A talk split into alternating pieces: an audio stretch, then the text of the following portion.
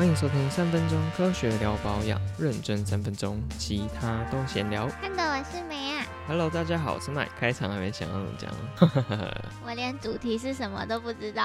今天要跟大家聊的主题是头皮痒，因为我觉得我们还没有接触到头皮这一块，所以大家应该对头也蛮有兴趣的。说头皮是脸皮的延伸，就是保养脸也要记得保养头皮。嗯，没错，而且头皮跟脸是人体皮脂腺分泌很旺盛区域。嗯，看到一篇 paper，它是说头皮的皮脂腺分泌会比脸还旺盛。哦，嗯，而且头皮呢，它又有很多的神经分布在头皮上面，所以你就很容易感觉痒。哦，原来是这样这。样等于没有开场哎。反正以前很多开场也都被我剪掉 好，梅亚有头皮痒这个困扰吗？很少，几乎没有。但是我记得我刚换工作的前两三个月，那时候压力很大，嗯然后就会开始有觉得痒痒的。哦，所以通常是压力造成的头皮痒。嗯嗯，但平常的话没什么感觉。那假如你三天不洗头会痒吗？我没有实验过哎、三天太难了。我连烫头发完说当天不能洗头，我都回家马上就洗了。我个人是，假如大概一天多没洗头，就会有点痒。哼，可能大家也蛮常会有这样的经历的，maybe 两三天不洗头，然后你的头开始油脂很多叠在上面，可能会觉得有点痒。大家可以感觉到，造成头皮痒的因素非常多。嗯，刚才讲的都是一些生活习惯、压力造成的头皮痒，但其实更多的原因会是皮肤病造成了头皮痒。对，哦，所以，我们今天会跟大家聊一下，在你要去看医生之前，有什么办法可以先试试看，可不可以缓解头皮痒？那我们就开始今天的主题喽。好好，头皮痒的成因，像刚才提到了非常多种，比如说皮肤病、荨麻疹啊、脂漏性皮肤炎、干癣、异位性皮肤炎等等等，头虱、霉菌感染，这些都会造成头皮痒。嗯，那一些比如说像是压力啊，或者是全身性的疾病，像是糖尿病、肾脏病这种不是直接在头皮的疾病，它也有可能让你的头皮痒。嗯，头皮痒的成因非常多，比较简单的方法就是看严重性嘛。你可以请你的亲朋好友帮你看一下你的头皮有没有红肿、疼痛啊、发热啊、伤口啊。假如看起来是比较严重的，很红，甚至有点已经有一些伤口了，那就建议大家直接去看医生。我们只是提供轻微头皮痒的缓解方式。对对对，假如这么严重，真的不建议大家再用什么产品、开价的产品自己去处理，因为嗯有可能会让情况恶化。嗯假如请你的亲朋好友帮你检查之后呢，他发现嗯还好，可能一点点红，或者是根本没有什么红的地方，没有伤口，这时候呢，你可以请他看一下，判断一下你的头皮是不是比较油，然后有没有头皮屑的产生。假如有的话呢，可以直接尝试看看用去屑洗发精，解决了头皮屑的困扰，有很高的机会就可以解决头皮痒的问题。哇，那那个亲朋好友要关系蛮亲密的，不然检查头皮屑有点尴尬。不可以自己对啊判断吗？一定要请人可是你要看吗先请他帮你看你有没有红啊，有没有肿啊。自己照镜子看不到好吗。呃，很难吧？除非你用手机自拍，怕会漏掉啊。好吧，尽量啦，尽量啦，真的不行你就用手机拍。好，前面这边都是比较常见的处理方法啦，那我们后面要讲的就是这些成因之外，很容易被大家忽略造成头皮痒的因素。嗯，没有想到，对，很容易遗漏掉。嗯，大家常忽忽略的七种造成头皮痒的生活习惯，么又是七个？有够多的，没办法，就是这么详细。好？好，那这七个呢，就是参考美国皮肤科医学会，还有原文书跟一些 paper，还有我自己的经验，综合起来七个。好，好，好，好，那第一个哦，这不是我的经验，这是梅亚会有经验，就是洗发精没有冲干净。为什么是我有你没有？因为梅亚很常洗完澡出来 说：“哎，我刚才有冲水吗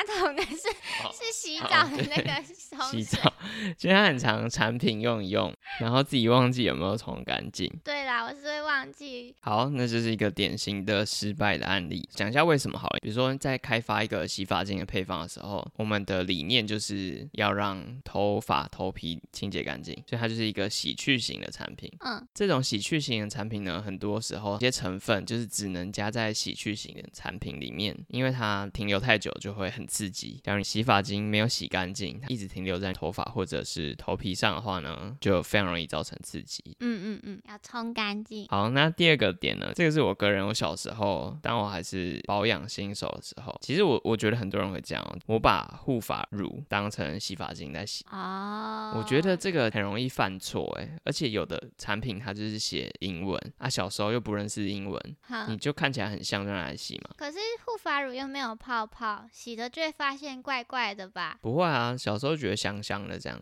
简单来说，就算你不是把护发乳当成洗发精来洗，洗完洗发精之后再用护发乳的时候，你的护发乳也不应该搓在头皮上，嗯嗯嗯，护发乳应该要搓在头发上发尾。或者是中后段这样，因为头发前段其实头皮的油脂就可以滋润到你的头发前段了嘛。嗯而且护发乳它配方组成基本上就有非常多的阳离子界面活性剂嘛，它就不是拿来洗净用，它是拿来让你的头发比较柔顺，不要乱飞，所以它的设计有可能会对头皮比较刺激。你是男生也会用护发乳吗？我我不会，因为我就想要我头发比较蓬松一点，看起来比较多。我记得你说你要拿洗碗巾洗头发。对对对，就让它看起来炸炸的这样，就是小时候的玉米须的效果。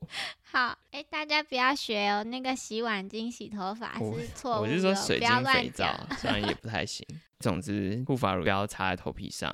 假如他是跟你说这个是要洗掉的，你就也是要洗掉啊。有的护发乳是免冲洗型的，你就再免冲洗。嗯，哎、你要记得哦，等下会有总结哦，不行，我已经忘了。第一个 是什么啊？就是要洗干净。啊，洗干净，然你后不用现在冲，才两个而已、啊，才两个。记。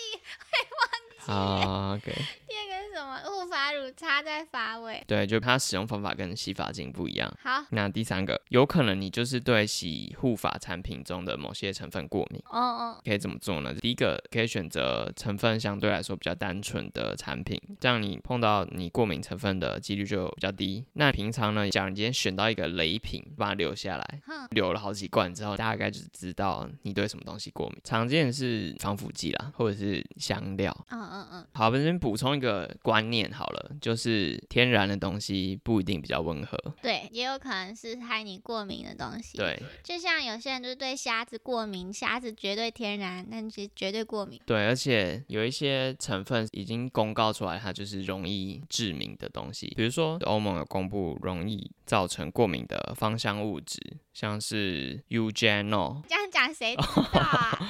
好吧，比如说什么 coumarin 啊、香豆素、geraniol，好，大家也不用去记啦，反正你就知道有一些标榜它很天然芳香成分啊，很容易造成刺激过敏，所以大家就是尽量选成分比较单纯的。第四个，头皮也是要防晒，简单一点就是说你可以撑伞、戴帽子。他头皮有头发了耶，maybe 你头发比较稀疏嘛，或者是 就你身处的地方真的日照很强烈，就有可能头发是不足以保护头皮的。哦。哦哦，那第五个就是，请大家不要手贱一直抓，这一点它有一个比较厉害的专有名词哦，叫做 the itch scratch cycle。越痒越抓，越抓越痒。对对对，今天要开始有一点头皮痒痒的，你去抓，然后抓了之后呢，那边的皮肤的屏障就可能被你抓坏了。那嗯，这很常发生。对，那这时候你那边肌肤的保湿能力有下降，开始比较干，比较干就比较容易痒，而且也比较容易受到外来物质对对对刺激，又更刺激，这时候又更痒，就是一个恶性循环。嗯，那怎么办？用拍的。这很难啊，就 是你一个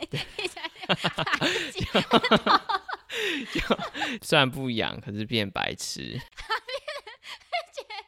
神经病，知道远离你五公尺的安全社交距离都有了。这个很难啊，这好像是美国皮肤科医学会，他就是说尽量，因为的确是不好控制，你就是要忍着，好好，，对，不然用指甲抓嘛，就是用小力的揉一揉。哦，可以用指腹揉一揉。好，这是前五个，第一个是要冲干净，第二个是要护发产品不要碰到头皮，哼，第三个是要选成分单纯的，第四个是头皮尽量不要受到强烈的日晒，嗯，啊，过敏呢？就是单、啊，单纯的产品。对，嗯，第五个就是克制一下，不要一直去抓它。好，对，那第六个跟我们第三集中提到怎么洗脸是一样的状况，不要用太热的水去洗头，因为头皮的油脂很容易被过度清洁掉。嗯，第七点就是说，还有一个造成头皮痒的可能，就是你的头皮被过度清洁了，有可能是怎样呢？假如你是干性头皮，可是你选用了清洁力比较强的洗发精，就会有这种现象，肌肤屏障的油脂啊、皮脂被洗掉了，那你的头皮就变得太干。嗯，所以造成比较痒。这时候要怎么做呢？就是你要选择适合你头皮的洗发精，比如说你是油性头皮，可以选吸精力比较强的产品；假如你是干性的头皮，就选比较温和的产品。那怎么判断自己头皮是不是太干啊？看你的头皮痒是不是发生在每次洗完头发大概半小时左右。哦，假如莫名其妙突然一个下午头皮痒，那很可能跟你的清洗产品是没有关系。嗯嗯嗯，好，没按 总结七不点。要，我帮你讲后面两个，你刚刚有讲了前面五个嘛，然后后面两个，糟糕，我只记得最后一个，怎么办？最后一个，我讲，我再讲一。次前六个哦。好，第一个就是洗发精要冲洗干净，哼，第二个护发产品不要碰到头皮，第三个，假如你是很容易头皮痒的人，那你就尽量选择成分比较单纯的洗发产品。第四个，假如你是很常在烈日下行动的人或者是工作的人，建议你戴个帽子。第五个就是手痒也不要一直抓它，或者是至少不要用指甲去猛力的抓你的头皮，很可能会让它越来越严重。嗯，对，那第六个就是尽量避免用太热的水去洗澡、洗头。好，然后第七个就是，哎、嗯，还记得吗？要选择适合自己的洗发精，不要头皮已经很干了，又用到清洁力太强的洗发精。对，太好了。我们接下来就是进行最后一个部分，因为我们刚才提到说要选用适合你头皮状况的洗发精。嗯，对，那我们就取一个大家很常听到的宣传词，我们来讨论它是不是合理的。好，好是什么呢？就是非常非常多的厂商呢，很流行诉求我的产品不含 SLS、SLES，或者是说我的产品是 sulfate free 的产品。嗯，好，那这是什么意思呢？我们今天就要讨论这个最后一个部分。好，好，什么是 SLS？什么是 SLES？基本上这两个成分呢，它就是硫酸盐类的清洁成分。嗯，听起来其实好像就有点可怕。没什么吧？对，大家知道硫酸盐跟硫酸是完全不同的东西。哦哦，原来你刚刚说可怕，所以听起来是对，其实很多人听到哇，你这种东西是不是有加硫酸，就就会觉得很哦可怕。所以这很有可能是他被大家讨厌的第一个点。嗯，他的名字不好听对，。它名字不好听。那为什么要加这类的成分呢？其实很简单，因为它清洁力很好，起泡力很好，又很便宜的成分，它就是一个修个短袜。嗯，对，所以说你的洗发精啊、沐浴乳、洗碗巾、牙膏，任何的清洁用品，其实很常会看到这种东西。嗯，那它大概占了七八成。前几天去康士美看一下 SLS，因为它是十大恶人之首，它最被讨厌，所以现在已经少很多。那现在大部分都是 SLES，嗯，就加了非常多。重点就是是它好用啊，清洁力强、起泡力强又便宜，然后又很多人在用，那人红是非多。这个时候呢，就大概三四十年前，那时候大家就会开始说，哎、这个东西好像有点问题哦。那我据悉，这是听那个比较自身经历的配方师说的，国外的配方师，因为大家刚才提到七八成都有在用这这种成分嘛，然后它就好用啊，没什么问题。那这时候呢，一些比较小的公司就觉得，我要怎么行销，我要怎么说出市场市场区隔。说我的产品比他的好，比那些大公司好，嗯我就说，哎、我没有加这些东西。嗯，嗯哇，嗯这是不是还蛮聪明的？很很常见，以前很聪明，现在很常见。那就是说，哦，我的没有那个哦，这还蛮酷的你会想要这样行销吗？站在独理的角度，很多人会因为安全性而不去选择这个产品，没错。我觉得超强了，只要以后我们看了什么卖很好，比如说它是呃人参精华，然后我就可以说我的没有人参精华，你有什么？就只有水而已。我觉得超厉害，怎么可以想到这样的行销方法？但是刚才是开玩笑，他们就是开始炒作，就是说哦，这个东西会致癌，或者说这个东西对皮肤非常的不好，嗯嗯所以就开始一系列我没有加硫酸盐的产品诞生。嗯，以现在这个状况，就是其实大厂他们也会啊，他们就说啊，那我们也没有加，嗯 诉求这个已经没有什么用，嗯大家都一样。好，那我们回归科学的部分，我们还是要讨论一下，到底这种成分它对皮肤是不是真的不好？嗯很常被大家挑战，就是说它的对皮肤很刺激。嗯简单来说，它的确是清洁力偏强的产品，这也是它被喜欢的原因嘛，因为它可以洗得很干净。但是这样的产品呢，对大多数的人来说是不会有不良反应的产生。但假如你真的是头皮或者是皮肤啊敏感的、脆弱到一个爆炸，或者是已经有一些皮肤病的出现的话，那你就去咨询医生好。但对正常健康皮肤的人来说，使用收肥类的产品都是完全没有问题。嗯，基本上是这样了。那再讲就太多了，可是还是要讲一下，就是其实以配方开发者的经验来说，配方不是单看里面一支成分，是看